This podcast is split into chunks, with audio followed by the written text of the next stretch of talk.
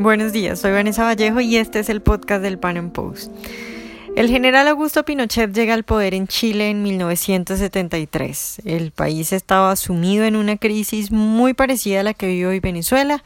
y unos jóvenes que serían conocidos como los Chicago Boys por su formación en la Universidad de Chicago lograron ganarse la confianza de Pinochet y cambiar el futuro de Chile. Hoy les contaremos sobre las reformas económicas realizadas por los Chicago Boys a partir de 1975.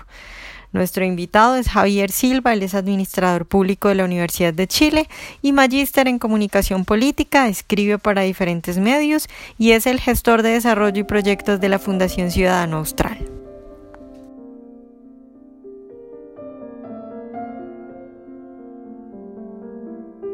Javier, buenos días y muchas gracias por estar hoy con nosotros. Hola, un saludo a todos los auditores del Panam Post. Javier, pues nuestra idea hoy es hablar de las reformas económicas que hicieron los Chicago Boys en la época del general Augusto Pinochet. Pero pues para empezar y para contextualizar un poco a nuestros oyentes, quisiera pedirte que primero hagamos una especie de introducción de quiénes eran los Chicago Boys. Mira, te cuento, el origen del concepto Chicago Boys se remonta a un grupo de economistas chilenos que en su gran mayoría eh, estudiaron en la posgrado en economía en la Universidad de Chicago y que luego se integraron como asesores o ministros en el gobierno uh, bulgario autoritario, como lo denomino yo, de Augusto Pinochet. Sin embargo, para ir un poco más atrás, hay que entender que eh, Chile, según todos estos, estos burocracias internacionales, eh, supuestamente fue el país más afectado de la crisis del año 29. Y es por eso que al pasar el tiempo y dado el diagnóstico y dado que en nuestro país eh, durante la década del 30, 40 y 50, incluso hasta los 70, eh, se, se, basó la economía en la estrategia EASY, que se le denomina la importación, eh, perdón, la industrialización con sustitución de importaciones, es decir, todos aquellos productos que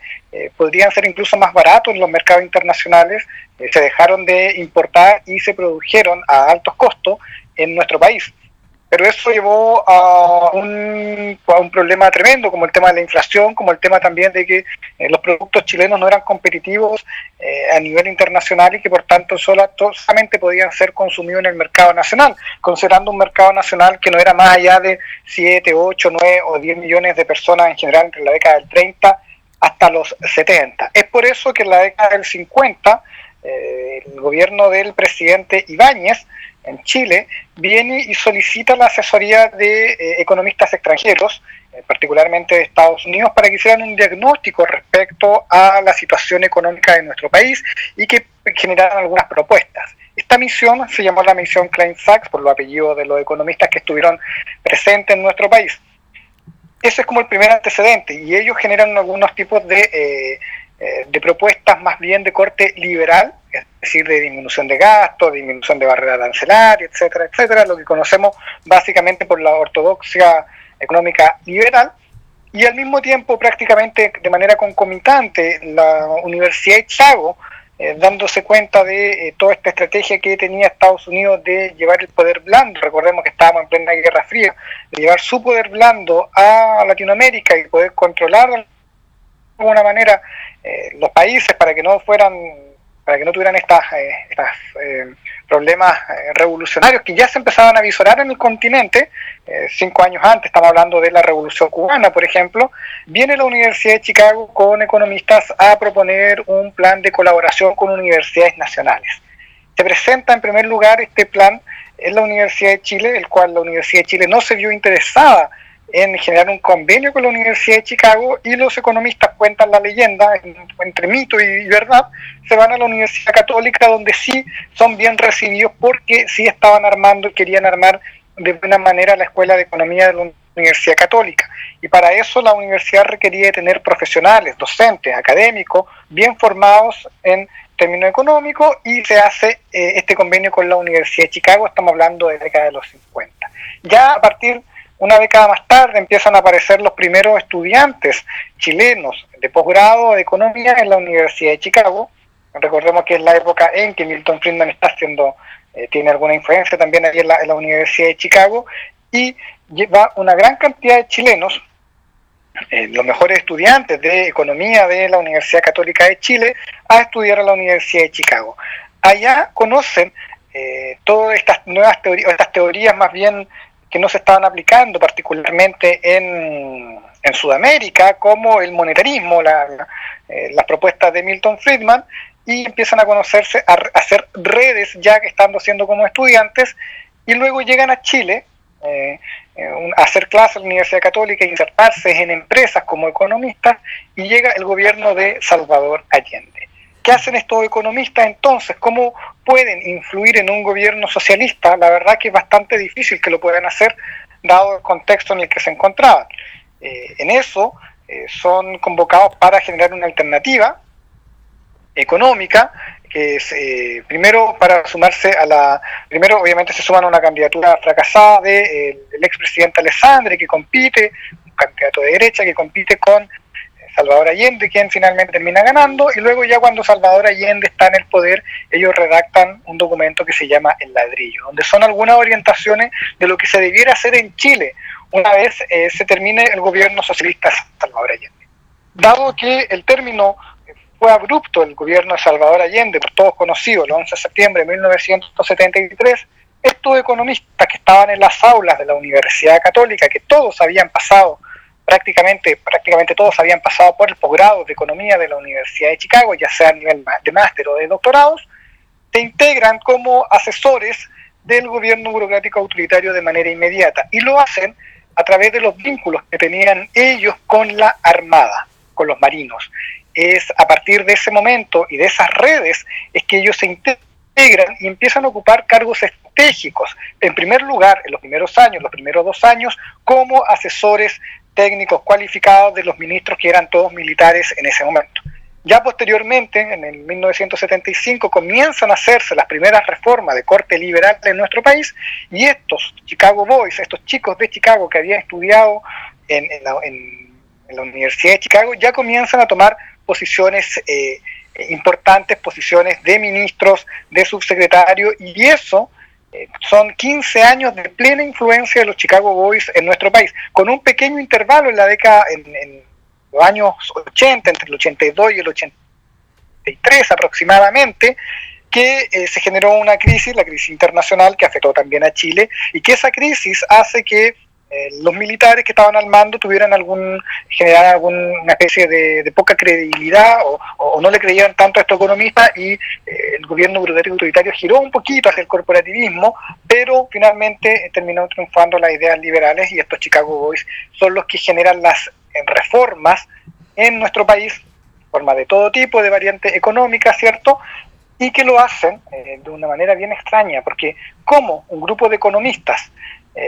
simplemente estaban en la academia, que estaban dando clases en las universidades en nuestro país, fueron capaces de convencer, en primer lugar, a la Armada, que fueron por donde entraron ellos, su primer círculo de influencia, su primer ámbito de influencia fue la Armada, y luego cómo convencen al ejército, a una institución, eh, todos entendemos la tradición centralista que tiene eh, Latinoamérica, ¿cierto? Las reformas borbónicas y todo lo demás, y, y el ejército se, se, se enmarca en ese contexto, en un contexto de un Estado centralizado, de un Estado eh, de un Estado más bien que quiere controlarlo todo, ¿cómo fueron estos Chicago Boys, estos economistas destacados, capaces de convencer al ejército?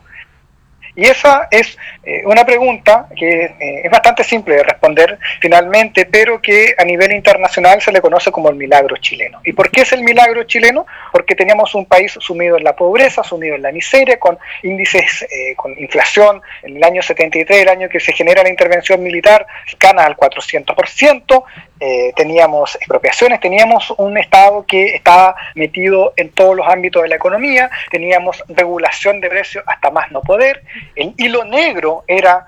eh, tenía un precio regulado, pero estos economistas fueron capaces de darle la vuelta, de convencer a los militares, de convencer a, a, las Fuerzas Armadas que tenían el control del poder en ese momento, de mostrarles que la solución no era más Estado, que la solución pasaba por dar libertades. Y esas libertades comenzaron prácticamente desde el día cero, desde el año del 11 de septiembre del 73, pero se empezaron a acentuar y empezaron a tener mucho más efecto y mucha más focalización a partir del año 75. Javier, empecemos a hablar eh, de los puntos fundamentales de las reformas que hicieron los Chicago Boys. Empecemos hablando, por ejemplo, en materia de comercio internacional, ¿qué hicieron?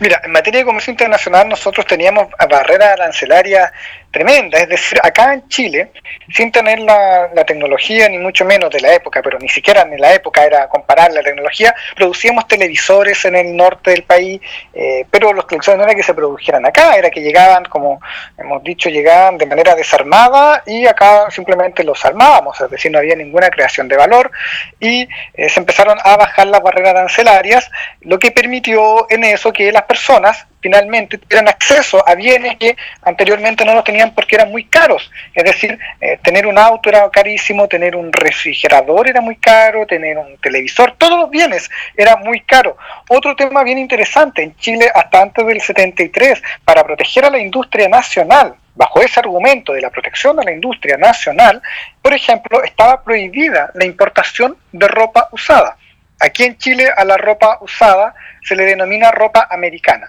y en Chile estaba prohibido importar ropa usada desde otros países, desde Europa o desde Estados Unidos. ¿Qué implicaba eso? Que la gente más pobre, teníamos tasas de pobreza del 50, 60% de pobreza, eh, dependiendo el año y la fórmula que uno quiere ocupar para aquello, los más pobres no tenían acceso a comprar ropa barata. ¿Pero por qué? Porque se protegía la industria nacional. Y la industria nacional era cara, era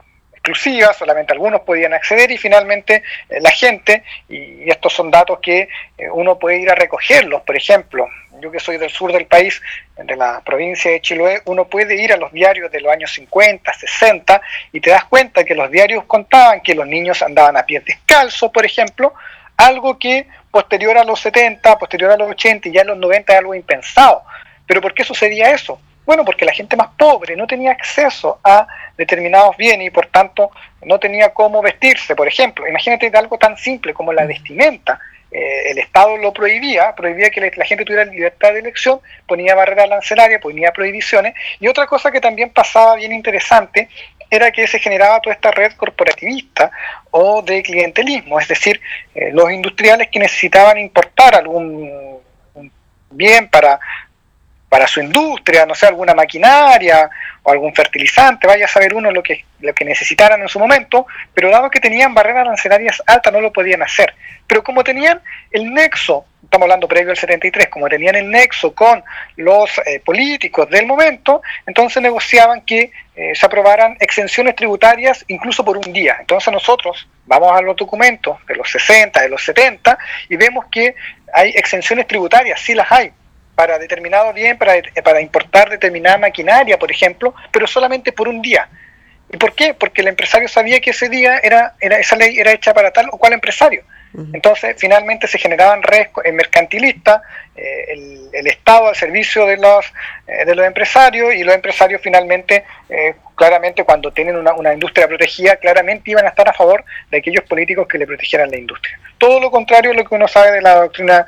liberal, ¿cierto? Sucedía en nuestro país hasta, hasta antes del 73. Lo que cambió efectivamente, posteriormente, porque se liberalizó, es decir, las barreras, los aranceles hoy día, ahí tenemos eh, Tratado de Libre Comercio, eh, desconozco el número exacto de países, pero prácticamente con todo el mundo eh, los aranceles no son más del 2%, de hecho lo que más complica hoy día es que son los importadores individuales, es decir, si yo quiero comprar algo en, en AliExpress, me sale un poco más caro, pero si yo quiero tener un negocio, quiero importar algo, las barreras arancelarias son mínimas en comparación a lo que fueron hace 45 o 50 años atrás. Y eso generó un cambio, porque eso nos permitió, por ejemplo, que hoy día tengamos acceso a más bienes. Y por eso también, y, mira tú como cuando uno compara eso, uno dirá, pero esto de tener barreras arancelarias tan altas es casi del siglo pasado, hace 50 años atrás. No, te cuento que Argentina tiene barreras tan altas en la tecnología, por ejemplo, a importar tecnología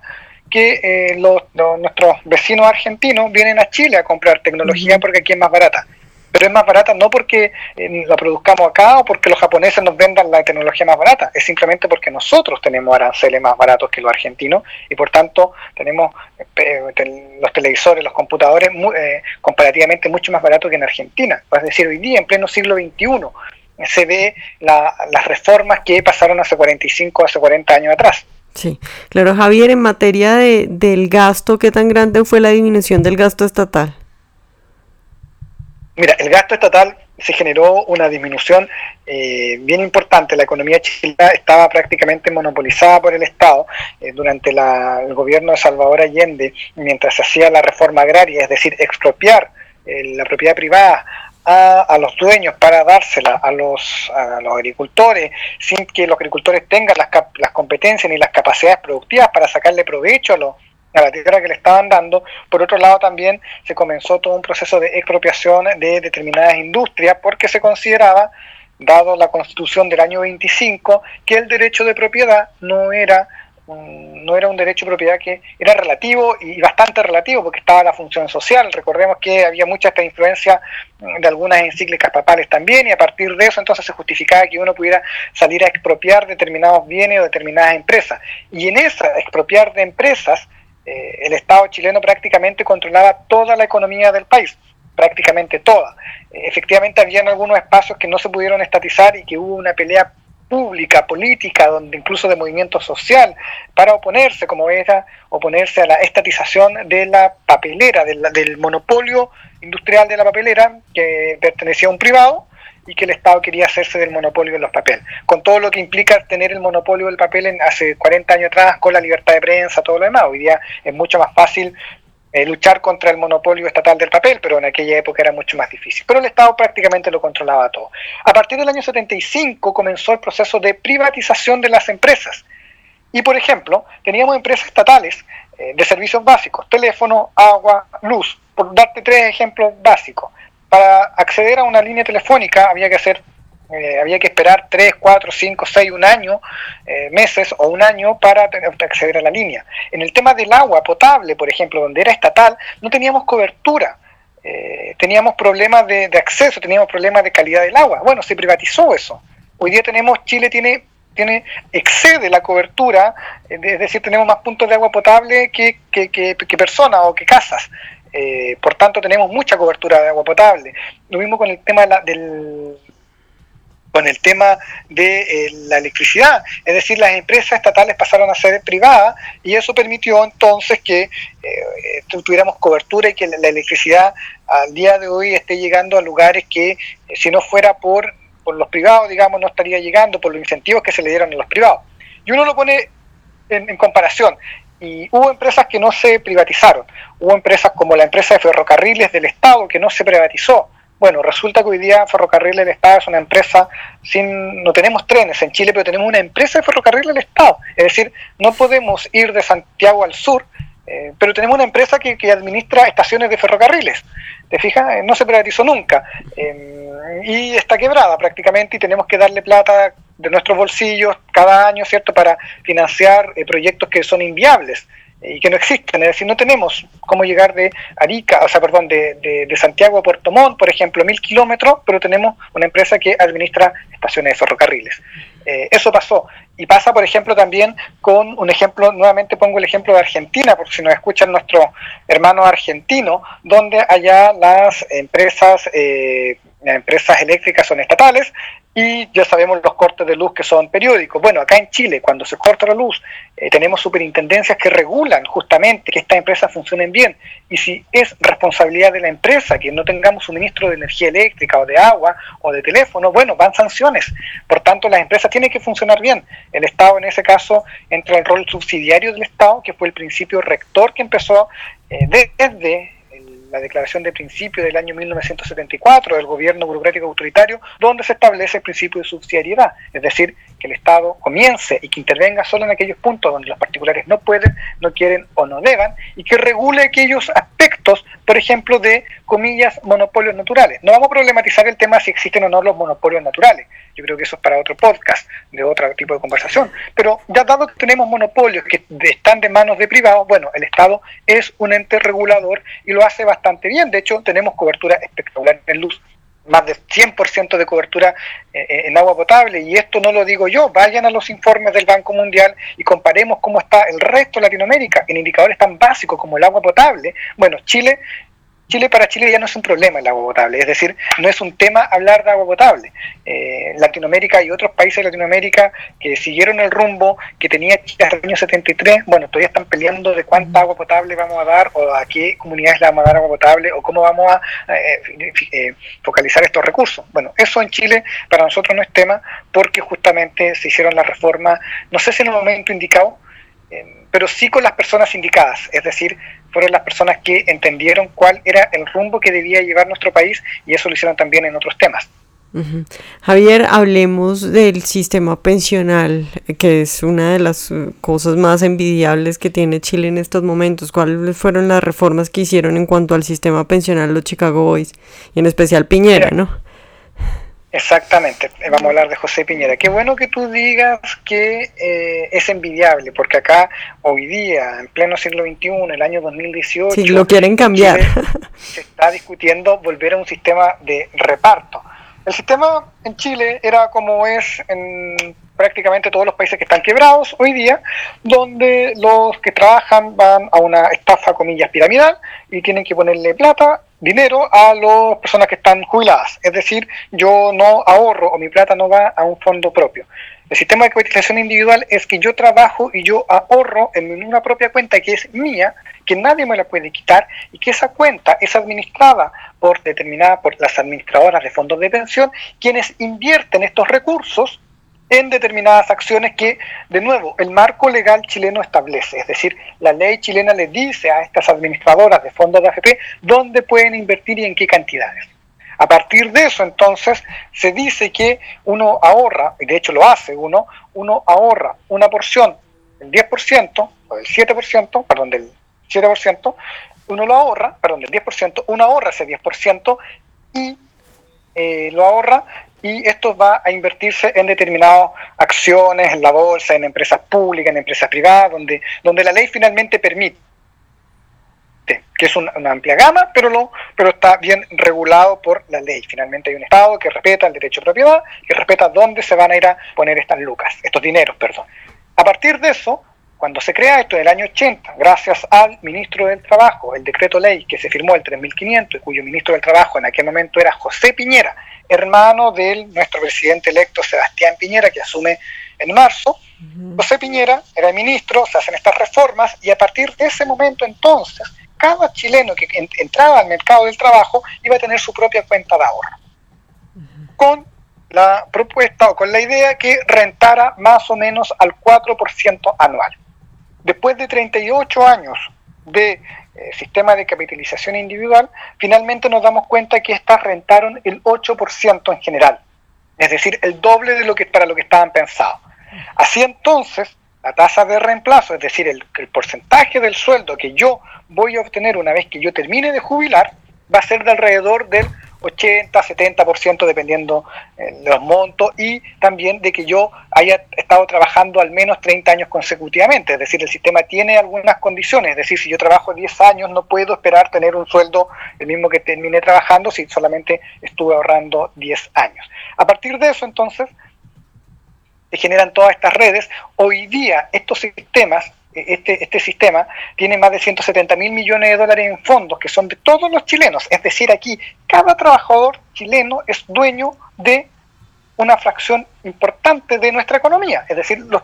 Chile es un país de propietarios. Es decir, cuando en Chile se critica que hay siete familias que son las propietarias del PIB, que es lo que siempre desaparece en los grupos de izquierda, no, acá son toda la masa de trabajadores, los 10 millones, los 11 millones de trabajadores son dueños de Chile. 170 mil millones de dólares que están invertidos